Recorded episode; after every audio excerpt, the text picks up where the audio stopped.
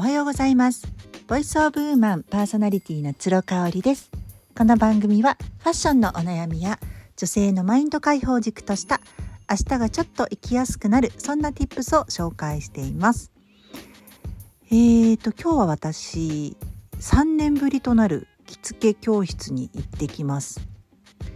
2022年でしょ？そう2019年が最後だったのでもうコロナでですね、えー、もう着物着なくなっちゃったっていうのもありますしあとは猫ちゃんをね2020年の4月から飼い始めてやっぱりもう帯とかさシルクでできてガサッとしてるから爪研がれちゃうと困るんでねあのー、もうトランクルームの方に預けちゃったんですよ。なんかそしたらやっぱりもう全然着なくなっちゃってですねあのー、ただ来年3月に長男のね卒業式がありますのでまあそこで久しぶりにやっぱり着たいなっていうふうに思ってます。で月1回ぐらいのリベンジレッスンでまあなんとか形になるかなっていうふうに思ってるので今日はちょっとドキドキしながらもあのこの後ですね着付けをして自分でやってですね先生のところに向かいたいと思います。えー、そうねやっぱなんか着物ってすごく難しいんですけどあのものすごく集中できるんですよね。あの手先をものすごい使うじゃないですか。で後ろに回したりとか帯する時にねなんかそれがなんかボケ防止になるとかっていうふうに言われてますけどね私自身がねやっぱりその寝食を忘れてゾーンに入る集中できるようなことがないんですよね。で私あの、そういうふうにこうゾーンに入って寝食を忘れて夜な夜な作業をするっていう方の話を聞くとねもう羨ましくてしょうがない。私自身がねもう睡眠欲に勝ることが一つもないんですよね。だからすごいなって思うし子供たちもね土日になると,、えーと、上の子は今ね漫画を描くことにハマっていてあの「ドラゴンボール」をね例えば読んでいてこのシーンいいなって思ったらそこのシーンだけ背景とか全部あの真似っこして出てくる登場人物を違う漫画の登場人物にしたりとかして楽しんでるんですよ。へえなんて思ってねうんだからもうずっと自分の部屋にこもって漫画描いてましたねこの週末も。で下の子は下の子であの海外のゲームにはまっていましてあの前も話したんですけどねちょっと熱盛のグロいバージョンみたいな感じで恐竜とかなんか爬虫類とかそういうのをこうテイムって言ってね手なずけることができる自分たちの仲間にすることができる。で桃太郎じゃないんですけどいろいろ引き連れてですね、まあ、戦ったりとかまた新たにテイムしたりとかっていうゲームをねもうずっとやってますね。一昔前は粘土をね23年前ハマってですねうちの近くの文房具ショップからその種類の粘土が消えちゃうぐらい買ってましたね。もううちあの習い事をさせてなかったんで特に次男に関しては習い事のお月謝だと思ってもう粘土とにかく買ってやらせてましたね。一時ね200体ぐらいあったんですけどもうだいぶやっぱり壊れてきちゃったやつとかほこりかぶったやつとか出てきちゃったんでねまあちょっと新居にも何個か持っていきたいなっていうふうに思ってるんですけどあの紙粘土なんでどうしても経年劣化してきてしまうっていうのは否めないですよね。あとはその後はもう絵を描いて描き始めまして絵もね最近もまたちょこちょこ描いてますけどね本当ピークの時は1日に 10, 10枚とか描いてましたねしかも結構なリアリティなある恐竜だったりとか、まあ、妖怪とかねあのちょっと化け物系が好きなんですようちの次男は。なのであの動物とか人間で人間がほとんど出てこない自分しか出てこないんですよね。うんすごく変わったねあの絵を描いてましたけどその羨ましかったですね。もう本当にご飯だよって言ってもいらないとかねもうおやつとかもいらないっていう感じでそのぐらいこうね集中してやることっていうのがやっぱ今ってないよなーって思うんですよね。まあなんかやることがねこう途切れ途切れに細切れにあるっていうのも一つ原因ではありますよね。もうこれは仕方がない。もう妻であり母であり仕事を家でしてるっていう立場だとねしょうがなかったりしますよね。あとやっぱ電車でさ通勤とかしててもあの本に集中していいところだけどもう降りなきゃとかっていうところでこう集中力が切れちゃったりねそういうのもありますよね。もう子供たちが帰ってくるからもうもうちょっとやりたいけどもうここまでだとかねなくなくありますよねそういうのってね。まあそれがなんか大人になることっていうかあの子供じゃもう子供じゃないんだなって感じる時でもありますね瞬間でもありますね。なんか昔はほらもうとにかく楽しいことってあっという間に過ぎちゃうってよく次男がね言うんですよ。夏に山に行った時とかにお友達と一緒にねバーベキューしたりとかあのー、ワンちゃんと遊んだりとかするねあの時間は本当に僕好きなんだけどなんであっという間なんだろうと。で学校は何であんなに長く感じるんだろうっていうねそれわかるなーって思いますよね。ただ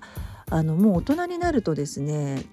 楽しくても何よりもあっという間に過ぎちゃうっていうことがなんか物悲しく感じちゃうのでなんかもうむしろこのつまんないことは時間を長く感じるっていうのをあえて楽しむみたいなねそういう変な性癖っていうのなんか出てくるの私。だからあすっごいこれなんか人の話をさ例えばセミナーとかで聞いててああもうなんか飽きてきちゃったな。集中力途切れてきちゃったな。でもこの1分1分を長いなって思いながら過ごすっていうのってなんか時間をと向き合ってる感があるなっていう。なんか分かりますかね？分からないかな？なんかそんな感覚をねわざわざわざと味わうみたいなのはありますね。飛行機にね乗っているフライトの時間とかもあんま好きじゃなくって昔はね本当に離陸する前に寝ちゃったりとかしてたんですよ。でも気づくとあと1時間で着きますみたいなあったんですけどもう今となっては寝れないからね寝れたとしても2時間とかで12時間13時間のうちの2時間だからあと10時間何しようかなってで私ね映画とかねあんまり見るの好きじゃないんですよね飛行機の中で。なんでなんだろうあのうちの主人とかやっぱ2本とかね見ちゃうしあのむしろ寝るのがもったいないんで映画ずっと見ちゃったとかね言うんですけど私個人的にはねうん機内食も食べないでしょ？で映画も見ないでしょ？でまあ本なんて読むけどさやっぱりものすごく面白いものじゃない限りはあの集中力途切れちゃうじゃない。だから本当に暇なんですよね。うん。なんか YouTube かなんかオフラインに落とし込んどいてあのそれをこうまとめて見るみたいな長い動画ね。とかはあったかな。あとは韓国ドラマとかね。見たいやつをダウンロードしとくっていうのはあるかなと思うんですけど。私ね一番最初に海外に行ったのが15歳の時なんですよ。中学校3年生だったかな。のゴールデンウィークだったんですよ。あ違う違う。小学校中学校2年生だ。そう。で姉がですね高校2年生で3つ上の。アメリカに1年間留学してたんですね。高校2年生の時に。でえっ、ー、と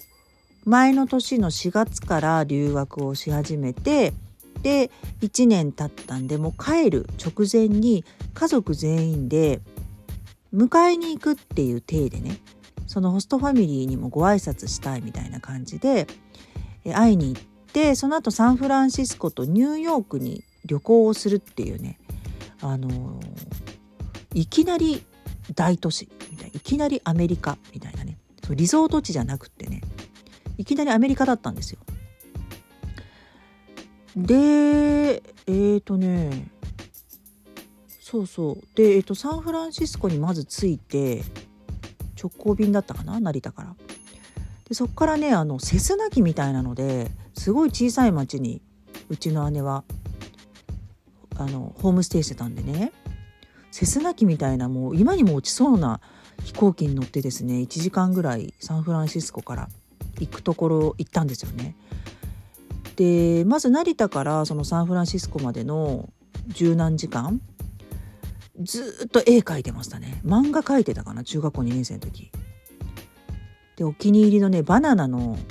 あの筆箱があって布製の。それにもうパンパンにね色鉛筆とかね入れてねずっと書いてましたね。でもあっという間に着いてアメリカに。でなんと私ねそのねお気に入りのバナナの筆箱をね飛行機に忘れてきちゃったんですよ。でめちゃめちゃショックででなんか問い合わせしたんだけど出てこなかったみたいな感じだったかな？うん。でもめちゃめちゃショックでそっから旅が始まったんですけどあの時はね本当に一睡もせずにで機内食初めて食べたんじゃないですか。あんま美味しくないなと思ってあのそっからもう最初から嫌いだったしね。なんでも絵ずっと描いてたんですよね。漫画だったかな？絵だったかな？なんかずっとずっと描いてて。でもあっという間に着いちゃったっていう感じだったんですよね。で大学の時に留学してあその後高校生でイギリスに留学したんですけどそれはもう学校のクラスの子たちとみんなで行ったからもう一気あの貸し切りでね確かあ違うな。貸し切りではないな。他のお客さんもいらっしゃったな。うん。そうそうあの行ったんですよね。その時やっぱねお友達と一緒だったんでう全然寝ずにずっと喋ってそれもあっという間に着いたなイギリスまでっていう感じね。フランスの留学は親友の京子と2人で行ったんですよ。同じ女子寮に入る予定だったしね。そう。でももうね結構その頃には旅慣れててね私も。あの帰り一人で帰ってきたりとかしてたな。してましたね。うん。で大学の卒業旅行も一人でニューヨーク行ったりとかしててもう現地で京子と待ち合わせとか。で京都京子は違う国から合流とかね。そういうのもやってましたね。だから今はねもうフライト時間が本当に辛くてね腰も痛くなるしやることないし。でねもともとだからあんまり集中できるような体質じゃないのかもしれないね。昔はできてたけどね。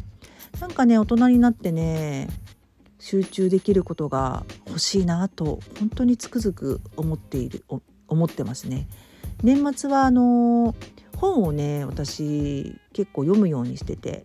あの今年読み納めみたいな感じでで父から父からその意見を仰ぐんですけどね、まあ、私がいつも読まないような難しい本を勧めてきたりするんですけど猪瀬直樹さんっていらっしゃる小説家ん？随筆家？政治家でもあるのかな？そうの本をね読んでみたらどうだって言われたんですけどちょっとまだ買いに行ってないのよね。だからまあ今週ちょっと本屋さんに行ってですねこう集中して読めるような本をあのこの啓発本みたいなものじゃなくってもうこうゾーンに入れるような面白い小説とかね読んでみたいなっていうふうに思います。何かおすすめがあれば教えてください。今日も最後まで聞いていただいてありがとうございました。それではまた明日。